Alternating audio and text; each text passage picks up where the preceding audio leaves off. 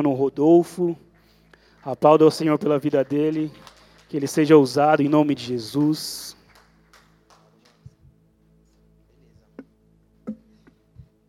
Paz Igreja, vocês estão bem? Você que está em casa também. Que Deus abençoe. Deixa eu deixar desligado esse aqui, se acabar a bateria, é nóis. Ô aumenta só um pouquinho para mim aqui, mano, no, no altar, por favor, o mic. Isso aí, gente. Obrigado, mano. Estamos na contando as, as experiências que nós estamos tendo com Deus, né? E o Senhor ministrou algumas coisas, assim como o Tonzinho estava na quinta-feira passada aqui contando muitas coisas que Deus tem feito com ele. O Senhor fez bastante coisa na minha vida e eu glorifico a Deus por ele, por tudo o que ele tem feito na minha casa, na minha vida. E eu vou contar um pouco também dessas experiências, mas a última experiência, na verdade, ela não, não é uma experiência, mas ela é uma revelação de, da, uma revelação de Deus na minha vida, uma revelação de Jesus, da pessoa de Jesus Cristo, da pessoa do Espírito Santo, sobre tudo aquilo que Ele tem feito e Ele tem me falado. E eu queria compartilhar nessa noite, amém? Então, que em nome de Jesus, você esteja com seu coração aberto aí para receber tudo. Em nome de Jesus. Vamos abrir Efésios 3. Vamos ler do 16 ao 21. Em nome de Jesus.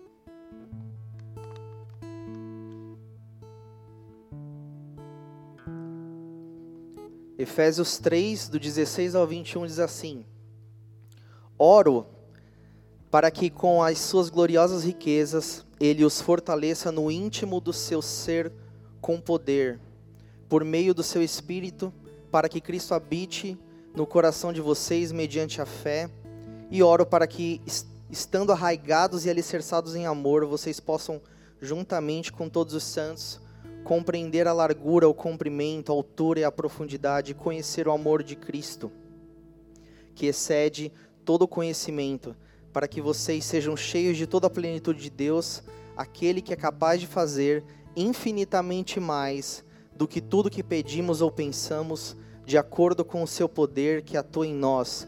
A Ele seja a glória na Igreja e em Jesus Cristo por todas as gerações, para todo o sempre. Amém. Você possa baixar suas, cabe suas cabeças, fechar os seus olhos, vamos orar.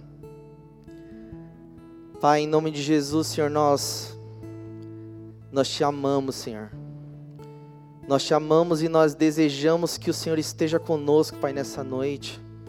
Que em nome de Jesus, Pai, sobre esta palavra, Pai, que o Senhor venha tirar todo o conhecimento humano tudo aquilo que não provém do Senhor, Pai, que em nome de Jesus o Senhor permita que eu seja um canal para que a tua igreja conheça, conheça a tua palavra, conheça a tua verdade, Senhor. Assim como o Senhor já ministrou na minha vida essa palavra, que em nome de Jesus o Senhor esteja com cada um aqui, Pai.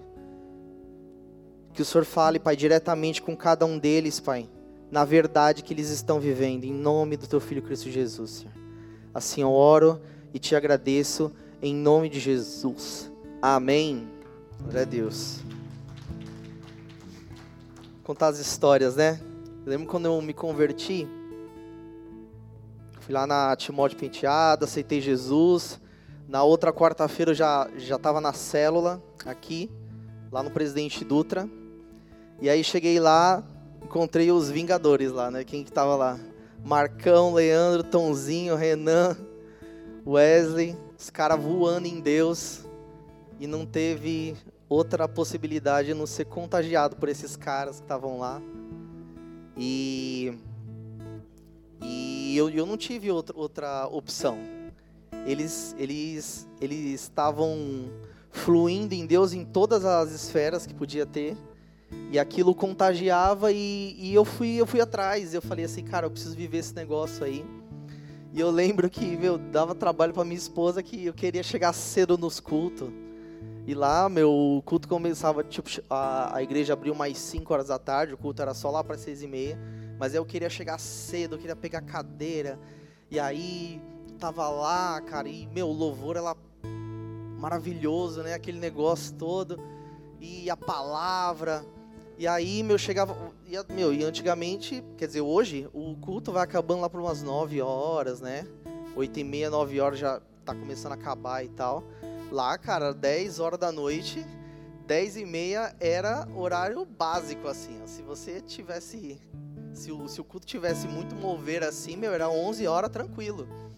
E eu tava lá, e, meu, por mais que fosse 10 horas da noite, eu tava lá, e aí, meu, o pastor começava a despedir e tal, o pessoal tá chegando, louvor final, e eu começava a olhar, caramba, mas a gente já vai embora, velho. E a gente vai fazer o que em casa, meu? Entendeu? Pra casa fazer o quê? Gente podia ficar aqui, meu, e tal. E foi isso. E, cara, eu fiquei maravilhado. E, e a gente começou a servir. A gente cumpri lá os sete meses de atalaias. E aí depois fui chamado, fui, fiz o, fiz o teste, né? Entrei pro louvor. E, e aí quando eu entrei pro louvor eu fiquei maluco. Maluco por quê? Porque eu, eu fiquei tão maravilhado com esse negócio de, de, de altar, de tocar, que era o que eu gostava. E aí as pessoas, pô, ele toca legal e tudo mais, começaram a me chamar para as escalas. E eu comecei a me colocar à disposição, né? Não, é, eu preciso de alguém na terça-feira, não tem ninguém. Cara, me coloca eu, tal. Quinta-feira, não, coloca eu. Não, sexta-feira, coloca eu, tá? E eu comecei a ficar frenético frenético. Só que frenético num lado meio, meio desequilibrado, assim, sabe? Tipo, meu, por mais que você esteja servindo e tal, mas existe um, né? Você precisa deixar a sua casa ok para você poder sair e servir o Senhor, né?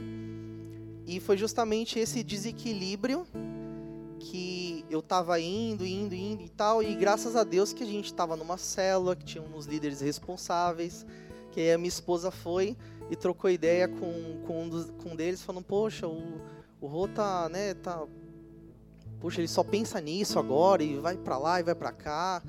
E, poxa, às vezes, né, a gente precisa fazer as coisas de casa. Ele, não, mas eu tenho escala e não sei o quê. Aí ele larga a gente aqui, ele vai fazer as coisas e tudo mais. E aí os líderes me chamaram e falaram assim, não, Rodox, seguinte.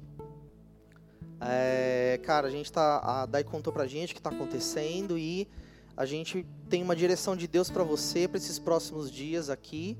E é o seguinte: a gente quer que você pegue todos os seus instrumentos em casa e você empreste os seus instrumentos para outras pessoas. Você vai pegar os seus instrumentos, você vai tirar os instrumentos da sua casa. Porque você vai ficar 30 dias sem tocar instrumento nenhum. E para mim, desde os meus 7 anos de idade, um pai músico em casa que me incentivou, que tinha todos os instrumentos em casa, meu, isso para mim era a primeira vez na vida que isso ia acontecer.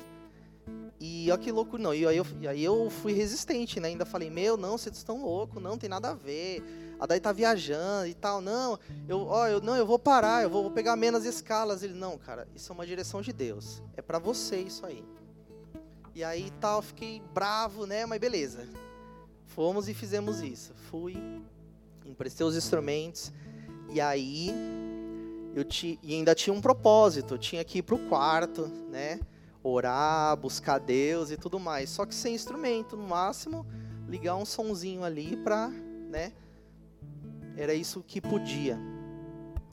E aí numa dessas que eu tava lá, acordava de madrugada, ia buscar Deus e tava lá doidão, dando volta no quarto, orando, chamando a presença de Deus e tal, e, e meu, naquele, naquele negócio, né?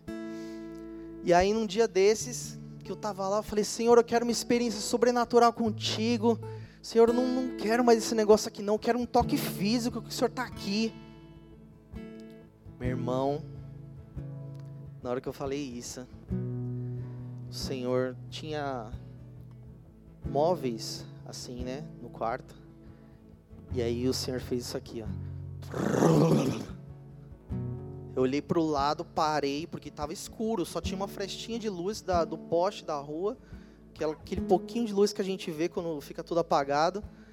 E na hora que ele tremeu todos os móveis, até tinha um monitor assim de, de computador que estava assim do lado, o monitor até chacoalhou assim, quase caiu e parou. E aí na hora eu parei. Aí eu fiquei com medo, né? Porque, mano, você não tá esperando o negócio, de repente acontece um bagulho desse. Aí eu respirei fundo. Eu sentei no chão. Aí o Espírito Santo falou comigo assim: É isso mesmo que você quer, filho? E aí eu olhei, falei, não, não é isso daí não, Senhor. Eu não quero fluir nesse negócio aí não. E essa foi uma experiência que Deus, que Deus, que Deus me mostrou.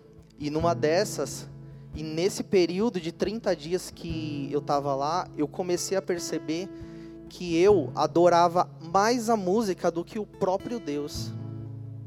Sendo que Deus, ele é o criador da música, né? Então, como que eu como que eu estava adorando? Como que eu estava adorando a Deus se eu estava primeiro adorando a música? Então eu pude conhecer um Deus que ele é maior do que a própria música. Teve uma outra experiência bem interessante que nós tivemos. A avó da Dai, ela teve um, teve um problema no rim. E ela é uma senhora muito idosa, então o rim dela começou a parar de funcionar e tudo mais. Aí meu, chegou num, num, caso muito, muito extremo, levaram ela pro, pro médico e tal, ficou internada lá. E aí as coisas começaram meio que piorar a situação dela. E aí proporam para a família que ela fizesse a hemodiálise. E aí a família não topou, falou: "Não, não, vamos, vamos tentar outra coisa e tal". E aí ficaram lá, tentaram. A gente foi lá no hospital, tentamos visitar. E aí o quadro, o quadro dela só piorava. E aí, no final das contas, com os médicos pressionando, dizendo que tinha que fazer hemodiálise e tudo mais, senão não tinha mais o que fazer com ela lá, a família resolveu levar ela para casa, porque não quiseram que ela tivesse a hemodiálise, porque senão ela iria sofrer muito. E aí a família falou assim: não, então a gente vai levar ela para casa.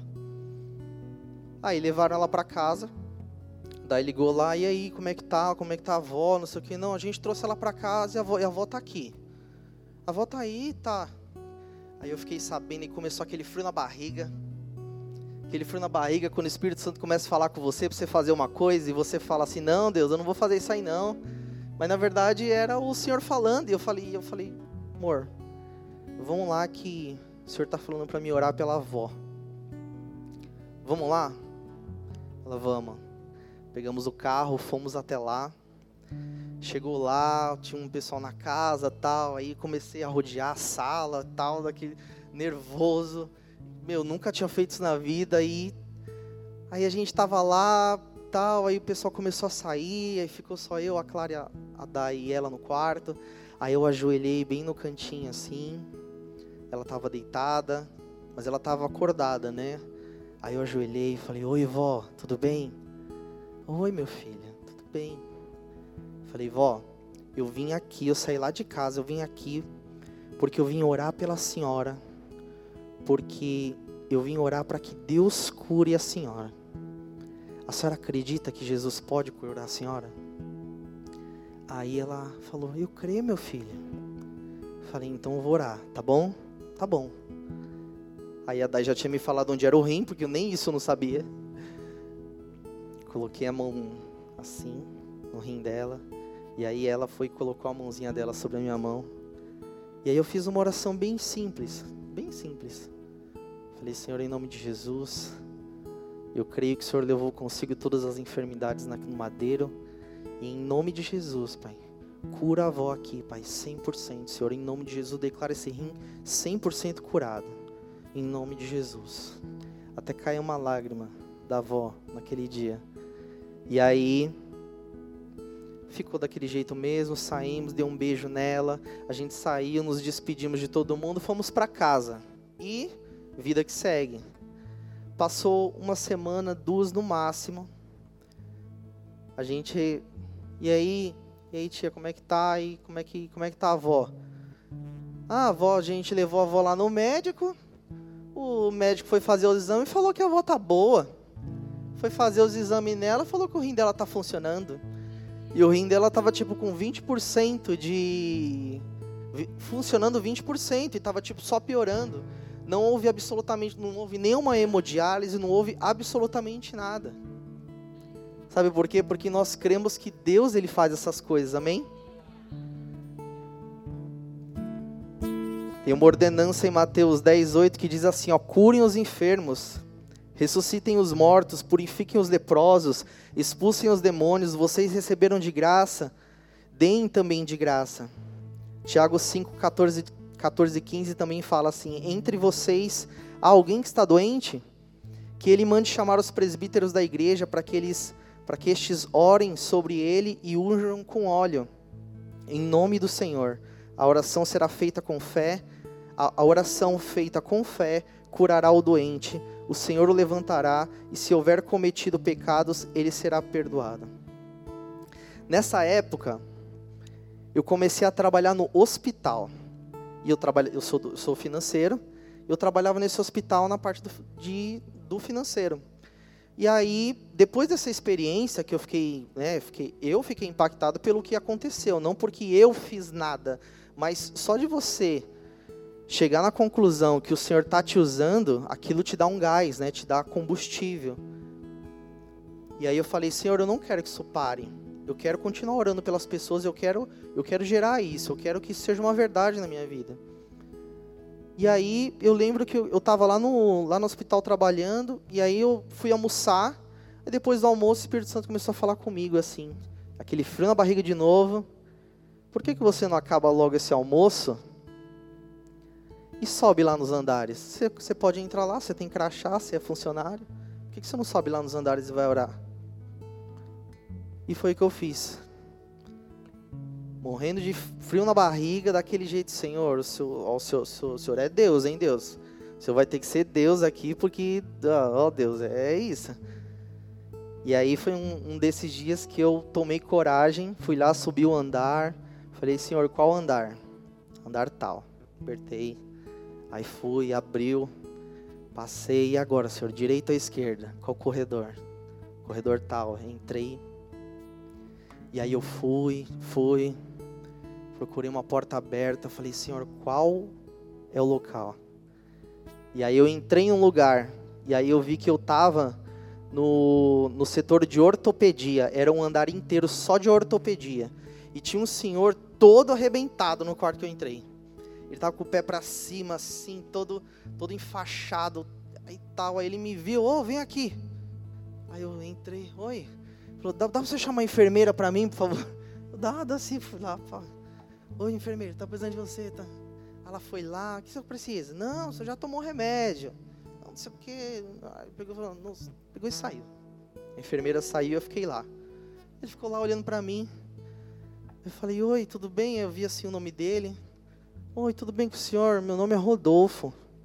Deus mandou aqui para mim orar pelo senhor. O senhor acredita que Jesus pode curar o senhor? Disso que o senhor está passando? Ele, eu creio, meu filho.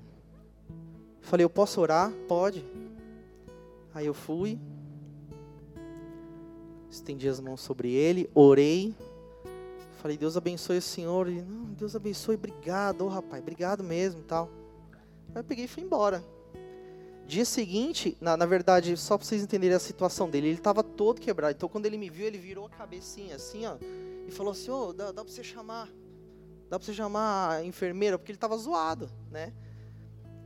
E aí, nós oramos, fui embora e dia seguinte, eu, meu, gravei o apartamento que ele estava, né, o quarto, fui lá e subi. Na hora que eu cheguei assim, eu dei uma olhadinha, ele já estava sentado já tava, já tava assim, todo comendo lá um negocinho dele, que era a hora do almoço. Ele tava sentado com outra cara, cabelo penteado, tinha tomado um banho e tal. E aí eu, uma, uma dessas são as experiências que o hospital ele promove, né? Porque você vê gradativo a, a evolução das pessoas, né? Não vai lá um dia, outro dia ele já, já, to, já teve alta, não, mas ele estava muito zoado um dia passado. E aí eu fui lá, eu vi ele sentado já, e aí eu só olhei ele de longe, ele estava com algumas pessoas assim, e aí eu saí. Só que ali eu também vivi muitas coisas, muitas coisas top mesmo, de chegar em lugar. Aí chegava lá, estava tendo uma visita, eu olhei, oi, Oh, mesma situação, Deus mandou aqui para orar por tal pessoa. Oh, meu filho, nós é crente também, entra aqui, deixa ele orar mesmo e tal. E aí eu orava, e aí o Senhor fez maravilhas naquele lugar. E mas eu lembro de uma coisa que não foi tão boa, que entre várias vezes que eu subi lá, teve vezes que eu entrei em lugares.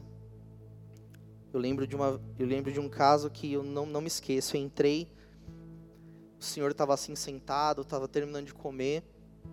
Oi, tudo bem? Meu nome é Rodolfo, tal. Deus me mandou aqui para orar pelo senhor. Eu posso orar pelo senhor? E ele olhava assim, e falou: Não, não pode orar não. Pode ir embora. E aí eu não esperava que ele ia fazer aquilo. E aí quando ele falou pode ir embora, eu tipo eu fiquei olhando para a cara dele e aí eu fiquei sem ação. Fui, saí.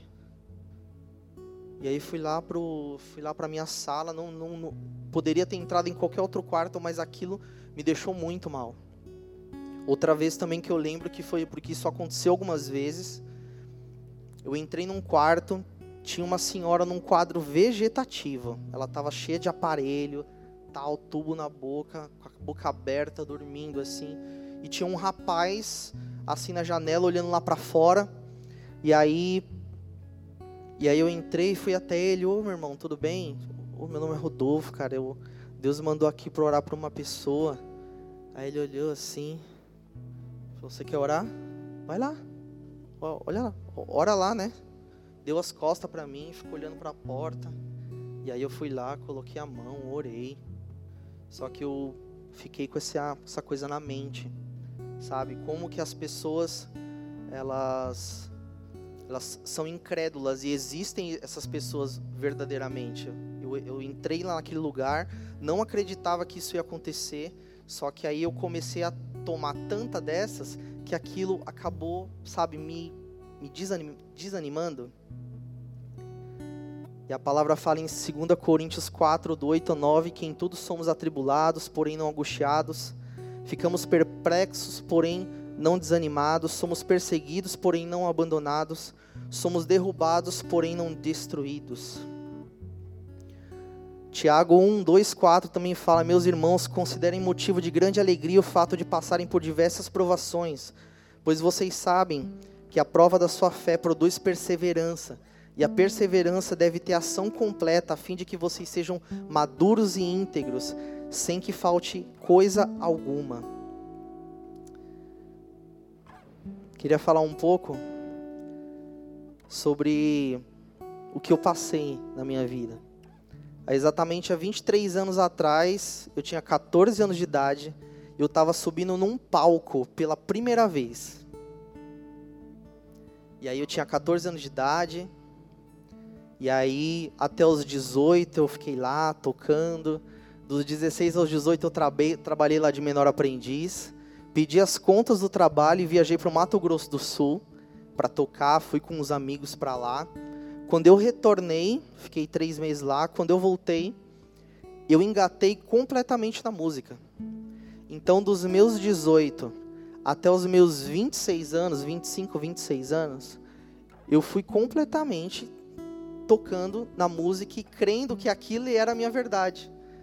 Crendo que tocar no mundo secular, aquilo era o meu desejo, eu queria aquilo e ninguém tirava aquilo do, do meu pensamento. E eu vi muitas coisas lá. Muitas coisas que eu queria compartilhar com vocês hoje, porque essa é a minha história. É aquele conhecimento que falam que é o conhecimento empírico, né? O conhecimento que você viveu então é como se Deus me desse uma propriedade para falar sobre esse assunto. E quando eu me converti, que eu comecei a ter contato com a palavra de Deus, o Senhor começou a mostrar algumas coisas, né? Começou a mostrar exatamente o que eu estava fazendo, como eu vivia. E de verdade, eu prometo ser o mais bíblico possível nessa noite, porque eu creio que um verdadeiro cristão é, ele, as suas atitudes, os seus princípios, os seus valores, tudo que a gente faz precisa passar pelo crivo das escrituras. Amém? E e a nossa vida inteira, cada um aqui nós tivemos uma trilha sonora da nossa vida, dos lugares por onde, por onde a gente passou, a gente ouviu muita música, a gente ouviu música no rádio, os nossos pais cantaram músicas para nós. Eu não sei qual é a sua história, mas o que eu queria te dizer é que eu respeito a sua história. Eu mesmo tive um pai, igual eu falei para vocês, um pai músico em casa. Então vocês imaginam quantas lembranças eu tenho do meu pai lá, querendo que eu tocasse. Eu comecei a cantar e ele queria. Toda vez que chegava alguém em casa, ele pegava o violão e falava: Ó, oh, meu filho cantando aqui. Esse meu filho é demais. Menina. E era aquele negócio. Aí eu comecei a tocar junto com ele. Ele me levava para os barzinhos e tá. Então eu cresci nesse ambiente, né? Então, você lembra de você lá dançando os El da vida, os ragatanga, né, os negócios tudo. E, e isso traz memórias sobre a sua vida tem como você dizer que isso não aconteceu, porque isso é uma verdade. Queria falar um pouquinho sobre a música. Olha como a internet ela define a música, né, no, no seu contexto, na sua utilidade dela para a vida das pessoas. A música provoca boas sensações, controla emocional e melhora a atenção. A música estimula a produção de substâncias relacionadas ao prazer, além de regular todos os sentimentos e ajudar na concentração. Descubra como ela desenvolve os sentidos e provoca bem-estar. Os atributos da música dispensam questionamentos. A música é capaz de estimular a liberação da dopamina. Não é à toa que ela vem sendo bastante utilizada por médicos, terapeutas, preparadores físicos, como tratamento de diversos problemas, e o resultado tem sido cada vez melhores. Diversas pesquisas comprovam que a música não só faz bem para a alma, como também mantém o equilíbrio de nosso corpo. Ela pode nos fazer lidar melhor com os problemas como estresse, ansiedade, depressão, dores crônicas, entre outros distúrbios. A música nos leva a mundos desconhecidos. Ao ouvir uma música, nossos pensamentos vão longe, recordamos momentos, despertamos emoções e sensações que podem nos ajudar a entender por que agimos de certa forma. O autoconhecimento é importante para que nossas ações sejam mais assertivas. A música é reconhecida por muitos pesquisadores como uma modalidade que desenvolve a mente humana, promove equilíbrio, proporcionando um estado agradável de bem-estar, facilitando a concentração, o desenvolvimento do raciocínio, em especial questões reflexivas voltadas para o pensamento. Então, nessa noite, eu queria te apresentar um cara que entende muito de música. Ele é entendido demais de música e ele tem estado por aí. A gente não o vê fisicamente, mas ele é um cara que entende demais de música. Fih, sabe o que a, se a gente digitar lá no Google o rei da música, sabe o que aparece? Roberto Carlos. Não é ele, mas a gente vai falar sobre um cara muito entendido de música nessa noite. Ezequiel 28, 12 e 17 fala assim: Filho do homem, levanta uma lamentação sobre o rei de Tiro e diz-lhe: Assim diz o Senhor Deus Tu, és, tu eras o selo da medida, cheio de sabedoria e perfeito em formosura. Estiveste no Éden, jardim de Deus, de toda a pedra preciosa era a tua cobertura. Sardônia, topázio, diamante, turquesa, ônix, jaspe, safira, carbúnculo, esmeralda e ouro. Em ti se faziam os teus tambores, os teus pífaros. Esse cara tinha tambores e pífaros, que na verdade são como se fossem flautas, né? No dia em que foste criado foram preparados. Tu, és, tu eras o querubim ungido para cobrir. Cobrir no sentido de cobertura. Ele tinha autoridade, cobertura sobre aqueles que estavam ali. E te estabeleci, isso é Deus falando. Te estabeleci no Monte Santo de Deus estavas. No meio das pedras afogueadas andavas, perfeito eram os teus caminhos, desde o dia em que foste criado até o dia que se achou iniquidade em ti. Na multiplicação do teu comércio encheram o teu interior de violência e pecaste, por isso te lancei profanado no monte de Deus e te fiz perecer. O querubim cobridor do meio das pedras afogueadas. Elevou-se o teu coração por causa da tua formosura, corrompeste a tua sabedoria por causa do teu resplendor. Por terra te lancei, diante dos reis te pus, para que olhem para ti. Isaías 14, 13 14 também vai falar uma fala desse cara, que diz assim: Eu subirei ao céu, Acima das estrelas de Deus exaltarei o meu trono, e no monte da congregação me assentarei nas extremidades do norte. Subirei acima das alturas das nuvens e serei semelhante ao Altíssimo. Aqui nós vemos Deus criando um ser perfeito para a adoração, e de repente a criatura se vira contra o Criador, e como Satanás foi lançado na terra, ele perdeu o direito da vida eterna com o Senhor. E sabe o que ele tem feito agora? Satanás tem semeado por onde ele passa, através da música. E será que nós temos sido a terra fértil para Satanás? Será que nós temos dado ouvidos às coisas que Satanás tem feito? Talvez até sem perceber. Mas 1 Pedro 5,8 diz assim: Sede sóbrios, vigiai, porque o diabo, vosso adversário, anda em derredor, bramando como leão, buscando a quem possa tragar.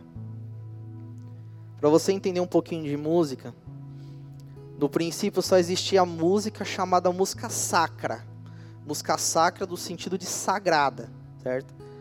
E para essas intenções de cultos religiosos, essas músicas eram usadas para canções de guerra, né, para momentos que traziam marcos sobre aqueles lugares, sobre aquelas regiões. Aí os músicos eram chamados e entoavam canções a Deus. A outra vertente dessa, dessa canção, que é uma canção sacra, que era uma canção sagrada, se chamava canção profana.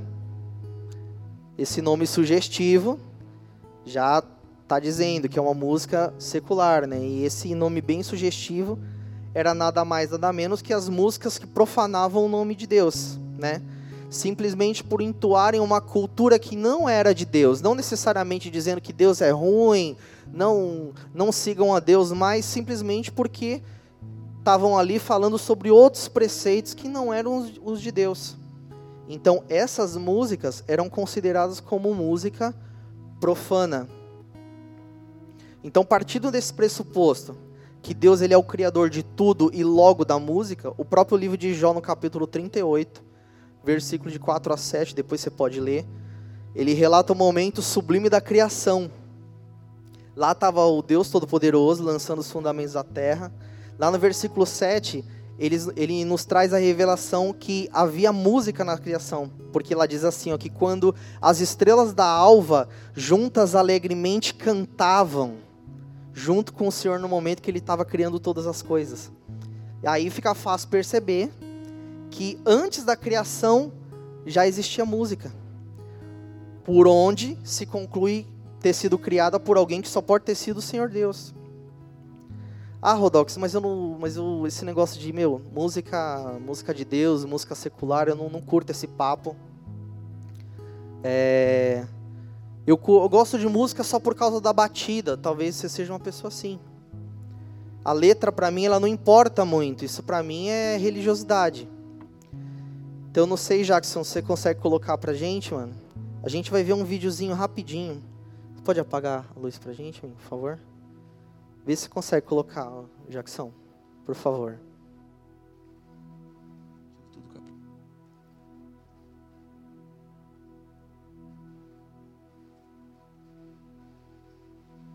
Entendi, velho.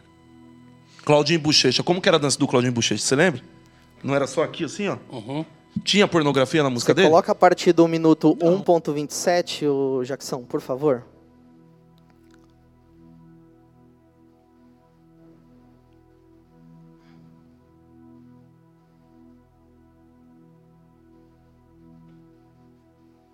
Deixa eu ouvir a levada que está sendo tocada aqui. Eu estudei a origem das batidas. E a galera tá fazendo uma par de, de coisa aqui em cima do púlpito que não é para fazer, mano.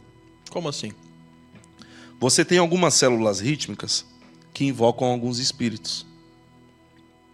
O silêncio da morte. É, eu, é, eu tô. Curiosidade veio. Sacou?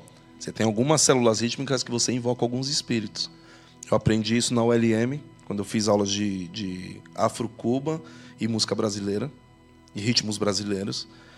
E depois a Cara, gente. você estudou pra caramba também, mano. Estudei, mano. Estudei. Nossa. Eu sou coordenador da MT no, em São Paulo. MT é uma das maiores escolas que tem no Brasil hoje. E ela tá junto com a School of Rock. Eu sou coordenador lá, escrevi a metodologia da escola. Deu 10 livros com 200 páginas cada livro. Nossa! Entendeu? Então, assim, uh, tudo que eu aprendi, mano, quando eu fui para a África, essa última vez agora em 2019, eu tive a oportunidade de sentar com o Batera. E aí falei para ele, eu falei, mano, eu queria falar sobre ritmos, mano, sobre células e tal. Ele, pô, Sam, mas estamos aqui num, numa aldeia. Eu falei, mas só uma célula que eu queria saber. Mano, aí eu fiz essa célula. É quase um funk isso aí. É o funk. Uhum. Ele, pelo amor de Deus, para. Ele fala um português de Portugal lá. Para. Essa, você, como que chama isso no Brasil? Eu falei, não, eu que pergunto para você. Isso aqui é ruim? Ele falou, Aposan, nós estamos numa aldeia. Se você tocar isso daí durante algum tempo, aí ele veio tudo de encontro com o que eu aprendi, velho. Se você tocar isso daí durante algum tempo e ficar sincado, quando ele fala sincado, é tipo no grid a parada. Uhum. Ele, você vai invocar o demônio do sexo. Tá brincando. Essas comigo. mulheres aqui vão ficar tudo louca. E vai vir tudo em cima de vocês que é casado.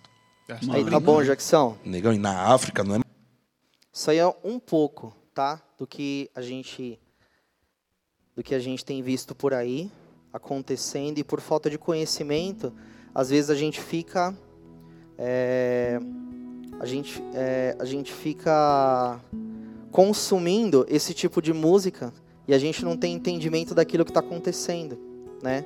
A gente vê que não, não importa simplesmente a batida ou ah não, é o que importa para mim é a letra ou coisa desse tipo. A gente vê que lá em 1 Samuel ele vai contar que Davi, quando ele foi a Saul expulsar os espíritos malignos que atormentava Saul, quando ele chegou lá, ele chegou com a harpa dele e que música que ele cantou? Né? Que música ele cantou? Ele não cantou absolutamente nada. Ele só pegou o instrumento dele e tocou. E as notas foram o suficiente, aquilo, aquela, aquelas notas que ele estava fazendo, aquela melodia, foi o suficiente para que a presença de Deus viesse e expulsasse os espíritos malignos.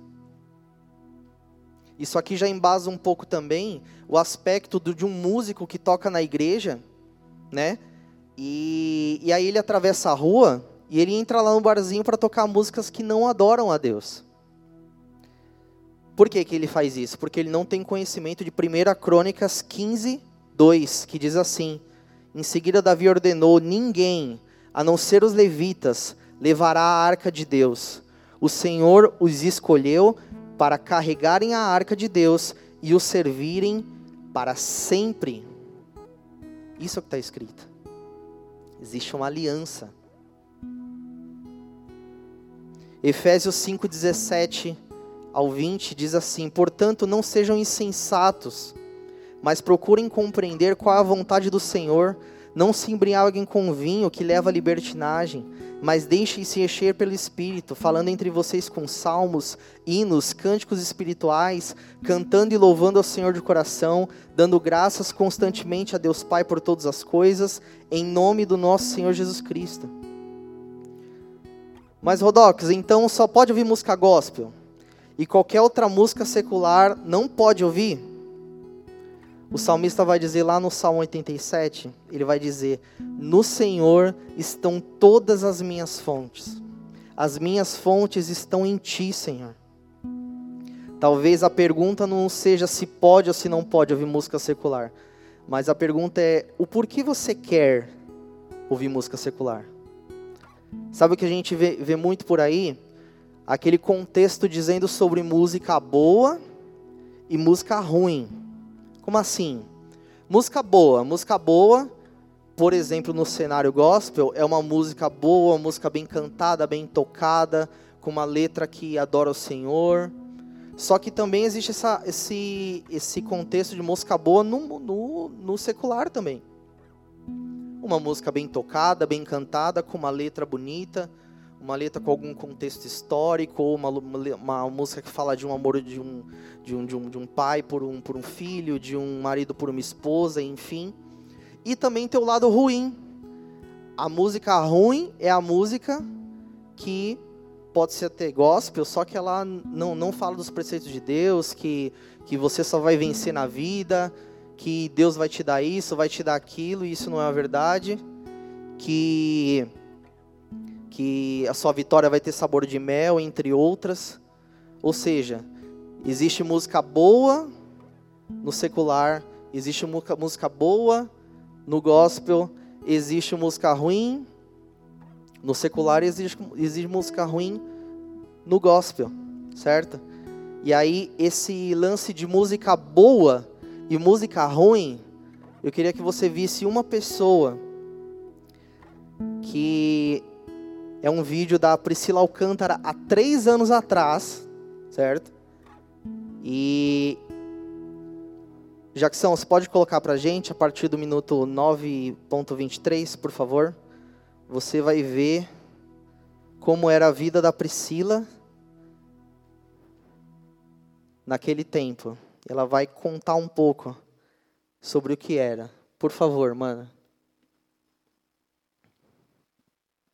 E que a música começou, eu sei, né? É, mas vamos contar é, para Vamos fingir que eu não sei.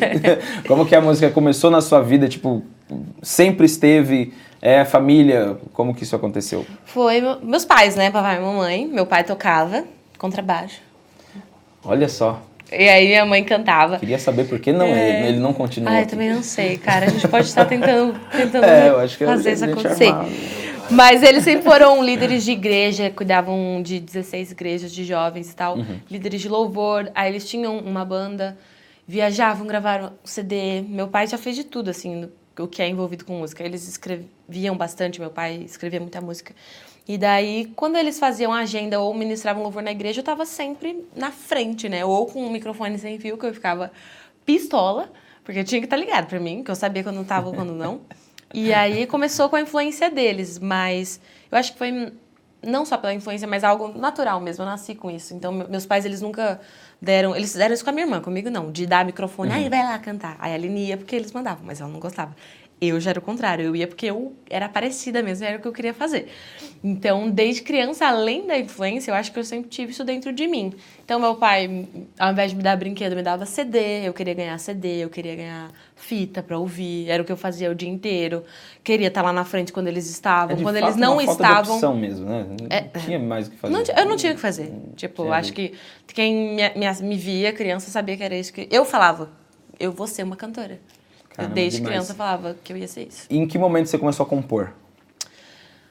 Quando eu era fã da Demi Lovato, daí eu descobri que a Demi Lovato escrevia, eu queria ser a Demi Lovato, eu falei, vou escrever também. Aí saiu umas coisas horrorosas. Tinha uns 14 anos. Tipo, você sempre acompanhou o mundo pop, assim? Sempre... Ah, sempre. É, meus pais nunca foram religiosos, tradicionais. Muito, muito pelo contrário, eles, eles faziam na época deles o que eu faço hoje. Religiosos. Então, tipo, primeira igreja adventista da promessa a ter bateria no Brasil foi a deles. Porque eles eram os rebeldes da época. Eles faziam o que eu faço hoje, arrumavam problemas. É, arrumavam problemas. Então, é, se o Fuxico Gospel existisse, meus pais iam ser também iam bem tá mencionados. também, entendi. Então, eles sempre, enfim, eles sempre foram muito liberais no sentido de não tradicionais. Então eu sempre acompanhei música boa, e eles sempre me uhum. educaram com música boa. Então ele me dava CD, CD da Mariah Carey, eu ouvia desde pequena, Destiny Child. Então eu sempre cresci ouvindo música boa, eles nunca tiveram problema com isso. Entendi. Até aí, Jackson. É... Vocês estão vendo a influência? Ela inserida no, no contexto de igreja, os pais líderes de mais de 17 igrejas, e ela ali com. E os pais permitindo que ela, que ela tivesse contato com a música boa, né? E hoje, a Priscila tá por aí cantando música boa. Você pode estar tá pesquisando aí o que, que ela tem feito hoje nesses dias. E hoje ela tá aí cantando música boa. Você pode ir lá e você pode conferir como que ela, o que, que ela tem feito. Amém? Tiago 3, 11, 12 vai falar assim: Acaso de uma mesma fonte pode jorrar água doce e amarga? Pode a figueira produzir azeitonas ou a videira produzir figos? Da mesma forma, não se pode tirar água doce de uma fonte salgada. Ou seja, da onde está vindo a adoração? Da onde está vindo a canção? Quem que está compondo essa canção? Porque verdadeiramente, qual o problema de uma canção que fala de um amor de uma mãe por um filho, de um marido por uma esposa? Se você abrir o, o livro de, de Cantares, é, a gente sente até vergonha de possivelmente ler alguma coisa aqui em cima. Porque fala, sim, citações de, de relacionamento de marido e mulher, e fala. E isso é de Deus. Agora, e a fonte da onde está saindo esses louvores, essas canções?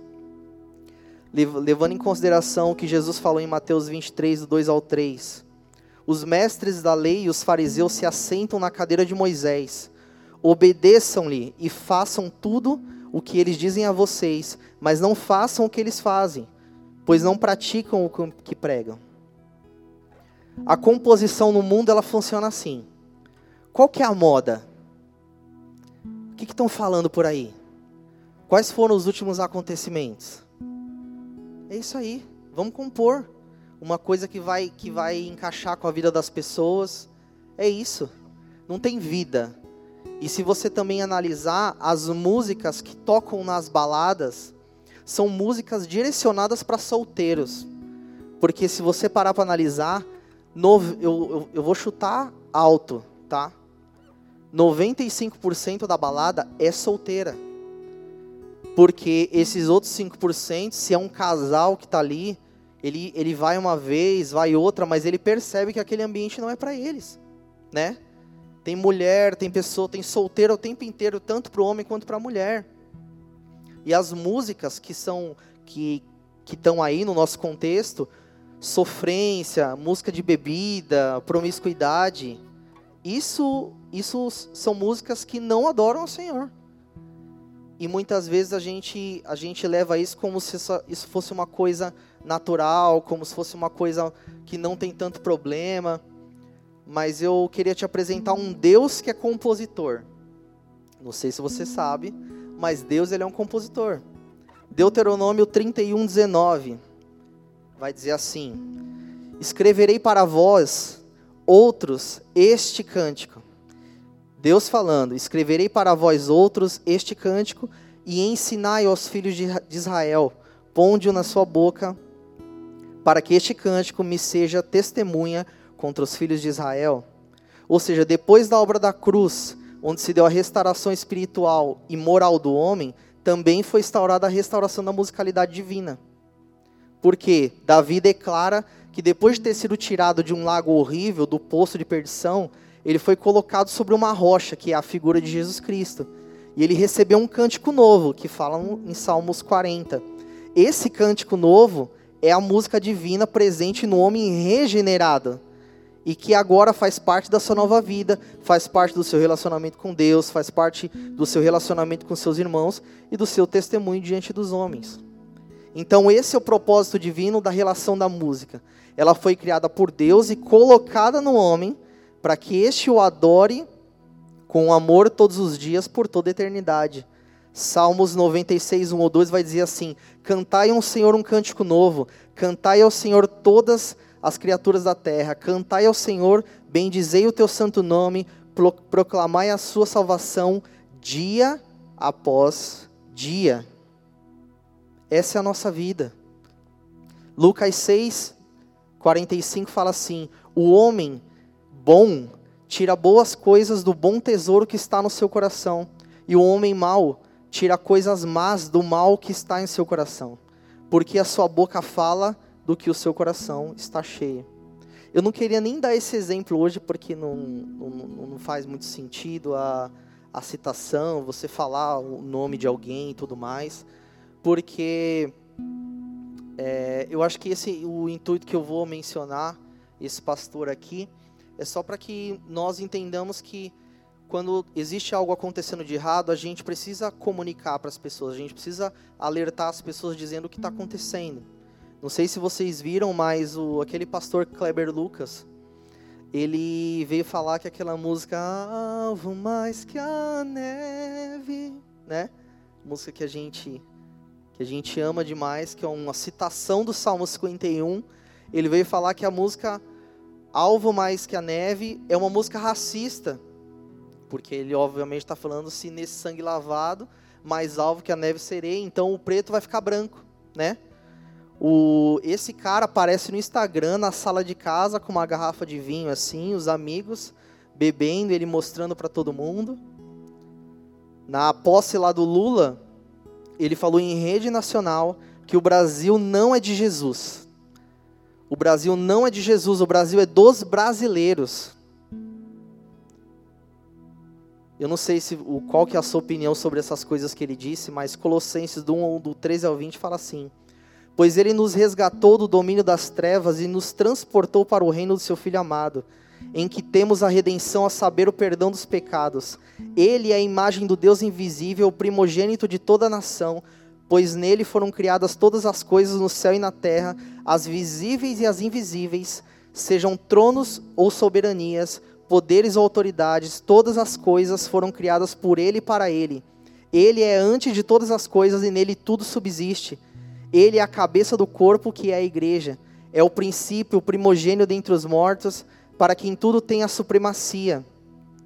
Pois foi, o pois foi do agrado de Deus que nele habitasse toda a plenitude, por meio dele reconciliasse consigo todas as coisas, tanto as que estão na terra quanto as que estão no céu, estabelecendo paz pelo seu sangue derramado na cruz.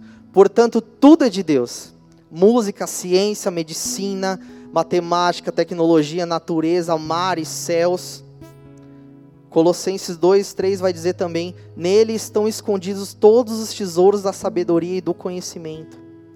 Tem um historiador chamado Abraham Kuyper, que ele, ele fez uma citação dizendo assim: ó, que não existe nenhuma área do coração que ela pode estar hermeticamente isolada de modo que não há nenhum centímetro quadrado em todas as áreas da existência humana do qual Cristo, que é Senhor de tudo, não possa dizer é meu.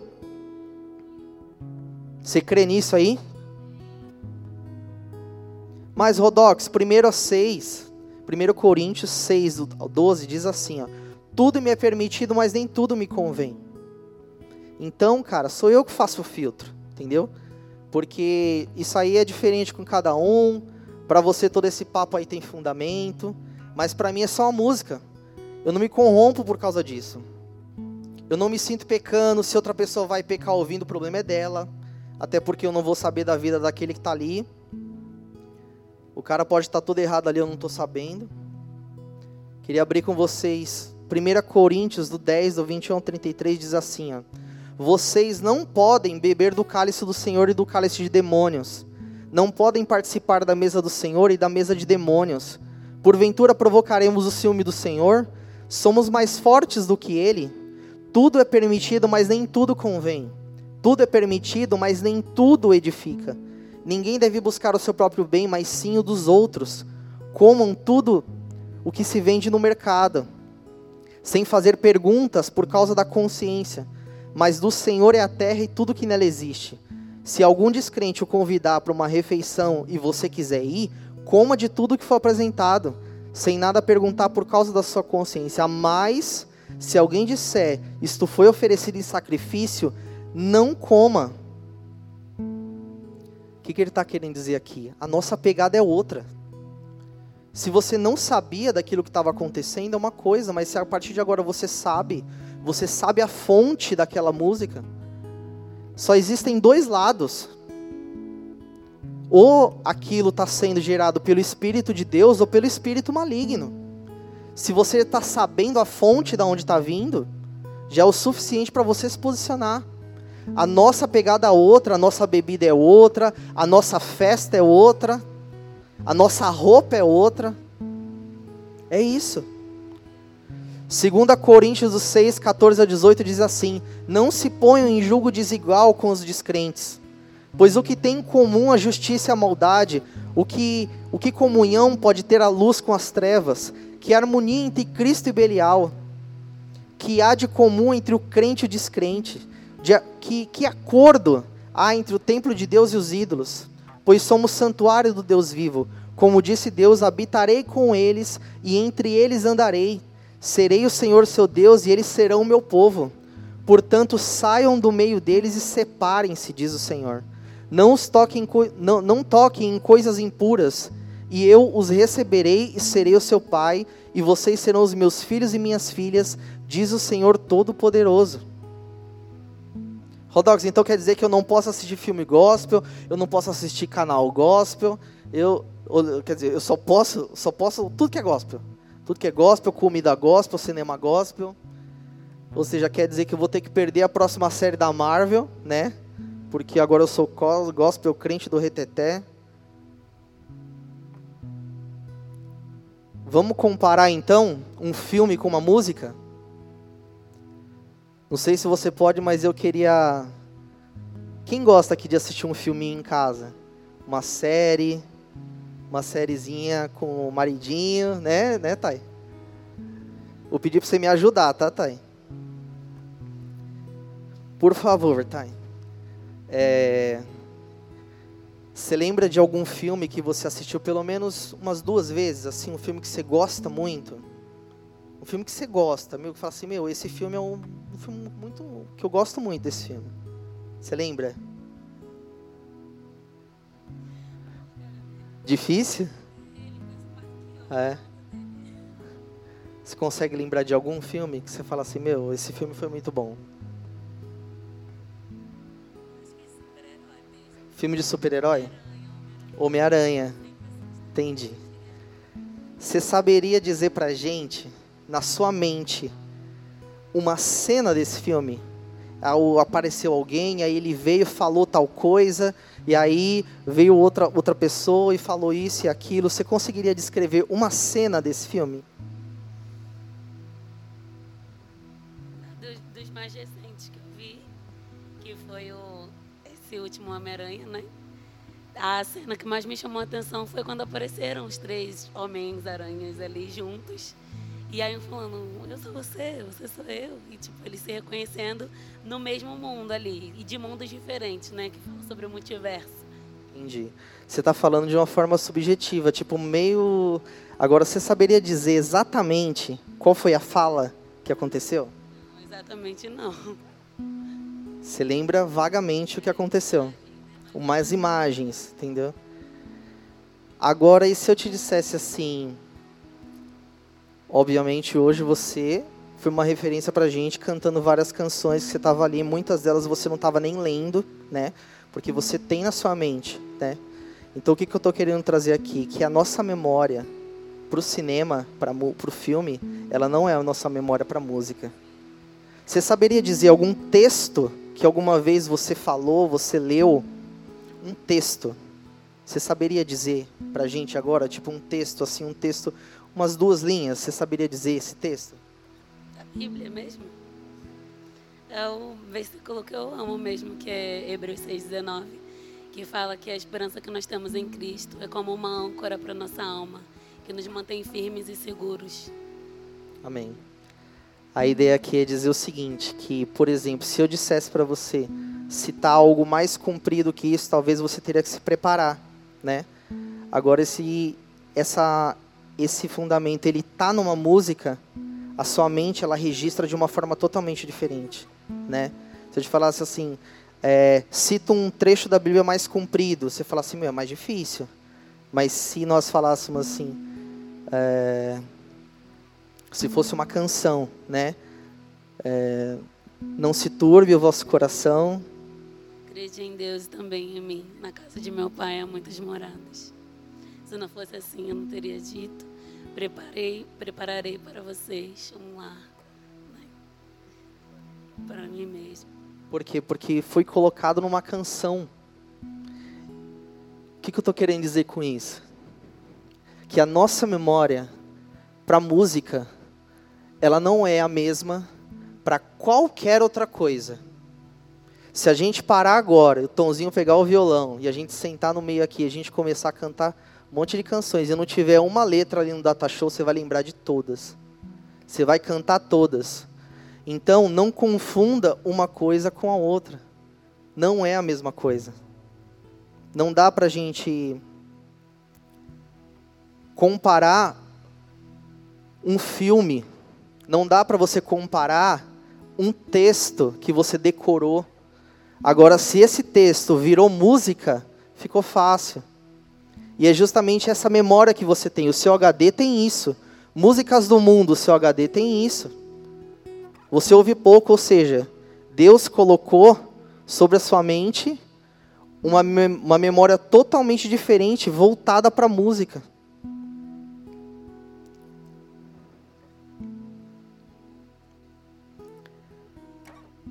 Colossenses 3, parte 2 vai dizer assim: Pensai nas coisas lá do alto, não só as aqui da terra, porque morrestes e a vossa vida está oculta juntamente com Cristo em Deus.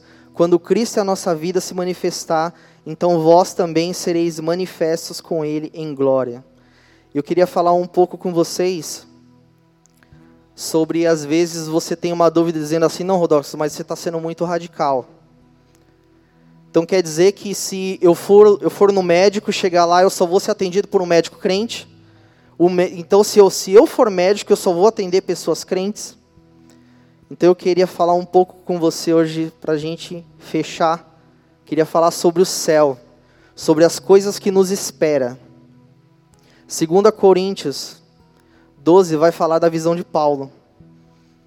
Paulo vai falar assim: Eu conheço um homem, ele está falando dele mesmo, tá? em Cristo. Eu conheço um homem em Cristo que há 12 anos, que há 14 anos, foi arrebatado ao terceiro céu. Se foi no corpo ou fora do corpo, não sei, Deus o sabe. Eu sei que esse homem, se no corpo ou fora do corpo, não sei, Deus o sabe, foi arrebatado ao paraíso e ouviu coisas indizíveis, coisas que ao homem não é permitido falar. Ou seja, para a gente se situar, Paulo foi ao terceiro céu. Então, se ele foi ao terceiro céu, significa que tem o primeiro, que tem o segundo e que tem o terceiro. Né? O primeiro céu, basicamente, são as coisas que nós, que nós conseguimos ver a, a olho nu aqui: nuvens, pássaros, chuva, o céu azul. Isso é o primeiro céu. O segundo céu são as regiões celestiais, que fala muito em Efésios 6, né? onde está o domínio dos anjos, é, onde acontece a, a, a luta de principados e potestades. E o terceiro céu é a cidade de Deus, Nova Jerusalém, onde está o trono de Deus, é a habitação de Deus. E Paulo menciona que viu, e Paulo menciona que ele viu lá. O que, que ele viu lá? Ele viu lá o paraíso. Apocalipse 2:7 vai dizer assim: ó, aqueles que têm ouvidos ouça o que o Espírito diz às igrejas. Ao vencedor darei direito de comer da árvore da vida que está no paraíso de Deus. Ou seja, Estou querendo dizer as coisas que tem no céu, tá? Ou seja, no terceiro céu tem a cidade de Deus, tem o paraíso, que é o jardim, onde nesse jardim tem a árvore da vida. E o texto principal é Apocalipse 21, do 10 ao 21, que eu não vou ler, mas eu vou te mencionar as coisas que tem lá e depois você pode ler lá com calma. E ele diz assim: que lá no terceiro céu, na cidade de Deus, tem o paraíso, que é o jardim, onde nesse jardim tem a árvore da vida, é uma cidade quadrangular. Nessa cidade tem um alto monte nessa cidade. E lá nesse alto monte fica a sala do trono de Deus, onde se pode ver a cidade de Jerusalém. Tem um muro alto com doze portas, cheio de pedras preciosas e as ruas são de ouro. E um dia eu e você estaremos lá nesse lugar tendo essa visão, amém? Hebreus 12, a partir do 19, vai dizer assim: esse aqui é o momento de quando nós entrarmos lá. O barulho de trombeta e o som de uma voz, quando os israelitas ouviram a voz, pediram que ele que ela não dissesse mais nada, pois eles não podiam suportar a ordem que dizia que até um animal se tocar um monte deverá ser morto a pedradas. O que estavam vendo era tão terrível que Moisés disse: "Estou tremendo de medo". Aí uma voz falou: que eu creio que é a voz do nosso Senhor. Não tenham medo. Pelo contrário, vocês chegaram ao Monte Sião e à cidade do Deus vivo, a Jerusalém celestial com os seus milhares de anjos. Vocês chegaram à reunião alegre dos filhos mais velhos de Deus. Qual é a reunião mais alegre dos filhos de Deus, meu irmão? É o culto, é isso mesmo. Isto daqueles que têm o nome escrito, seu nome está escrito no céu. Meu irmão, agora mesmo, incontáveis números de anjos em adoração festiva, 24 por 7, glorificando e adorando, exaltando a beleza da glória de Deus. Sabe aquela glória que Deus não divide com ninguém? Agora mesmo tem uma orquestra celestial que está lá dentro da cidade de Deus, engrandecendo o nome do Senhor. E lá, meu irmão, não tem medicina, não tem engenharia, não tem tribunal, não tem mercado financeiro, lá não tem bolsa de valores, mas lá tem a adoração. A música que nós temos brincado, ouvido, compartilhado com coisas que não tem nada a ver, essa música tem importância para Deus. E lá os anjos estão cantando: Santo, Santo, Santo é o Senhor Todo-Poderoso que a, Nai, que a Thay cantou aqui no começo. E esse é o momento de nós começarmos a viver aqui na terra como já está sendo feito no céu. Para quando você chegar lá, você já está de acordo com o ambiente, meu irmão. Você já está em casa. Amém? Quiser subir, tá aí, pode subir já. É esse o que eu gostaria de falar para vocês. Nós não podemos brincar com aquilo que Deus fez com tanto amor para que nós lembrássemos dele, para que nós adorássemos a ele. Deus tem um plano perfeito para nós. E é isso que nós temos que ir atrás, é isso que nós temos que buscar esse conhecimento de Deus.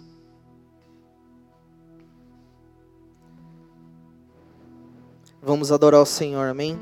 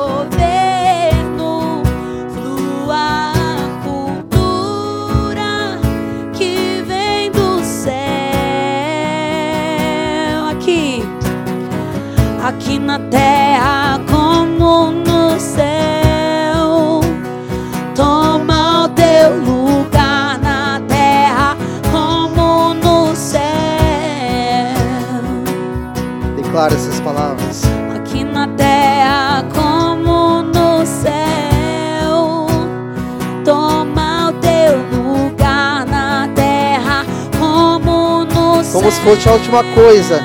Clame por isso.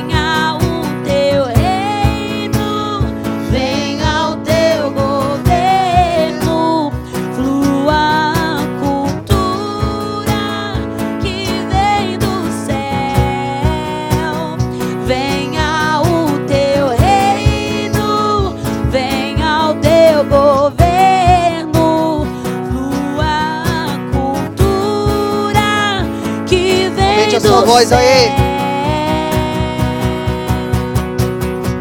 Te convidamos, te desejamos, Rei da Glória, toma o teu lugar.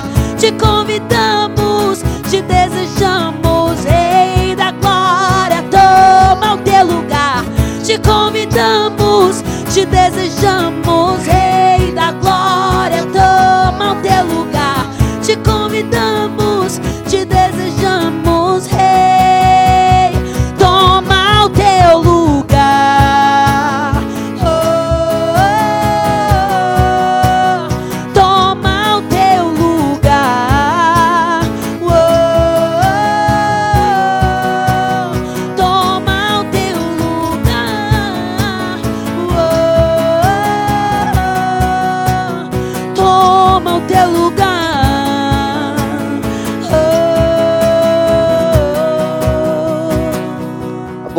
Apocalipse 21, 1 ao 7 vai dizer assim: Então vi novos céus e nova terra, pois o primeiro céu e a primeira terra tinham passado e o mar já não existia.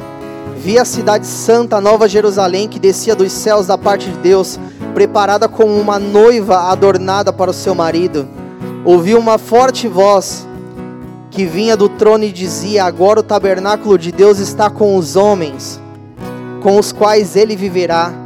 Eles serão os seus povos. O próprio Deus estará com eles e será o seu Deus. Ele enxugará dos seus olhos toda lágrima. Não haverá mais morte, nem tristeza, nem choro, nem dor pois a antiga ordem já passou. Aquele que estava sentado no trono disse: Estou fazendo nova todas as coisas, e acrescentou: Escreva isso, pois estas palavras são verdadeiras e dignas de confiança. Disse-me ainda: Está feito, eu sou o Alfa, o Ômega, o princípio e o fim. Aquele que tiver sede, darei de beber gratuitamente da fonte da água da vida, e o vencedor herdará tudo isso. Eu serei o seu Deus, e ele será o meu filho. Sabe, um dia eu fiz uma oração e ela mudou totalmente a minha forma de ver e me posicionar no meu dia a dia em relação à música. E gostaria que você colocasse a mão no seu coração e você repetisse comigo assim: Pai, Pai, coloque em mim, coloque em mim o mesmo sentimento, o mesmo sentimento que o Senhor sente, que o Senhor sente quando vê um filho seu, quando vê um filho seu dançando ou cantando, dançando ou cantando uma música, uma música que não adora o teu nome, que não adora o teu nome e me mostra e me mostra aqueles que estão semeando canções, aqueles que estão semeando canções que falam de coisas boas, que falam de coisas boas, mas por dentro do coração deles, mas por dentro do coração deles não passam de sepulcros caiados. não passam de sepulcros caiados. Amém. Amém. Eu queria falar com você agora que está vindo aqui pela primeira vez ou segunda, ou você está aí assistindo a transmissão, Deus falou com você que é tempo de se posicionar, saiba que é necessário você declarar com a sua boca que você aceita Jesus Cristo como seu Senhor e Salvador, e essa é a hora.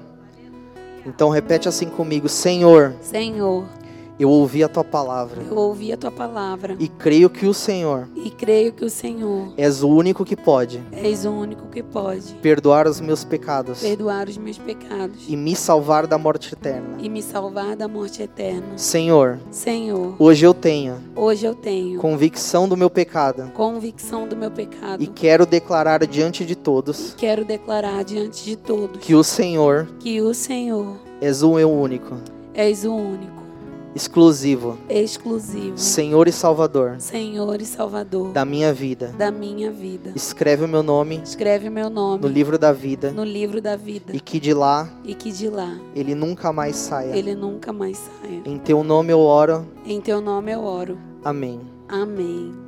Se você fez essa oração pela primeira vez, saiba que nós somos a família Bola de Neve com Bica, nós somos a sua família na fé. Nós queremos te conhecer, nós queremos caminhar com você.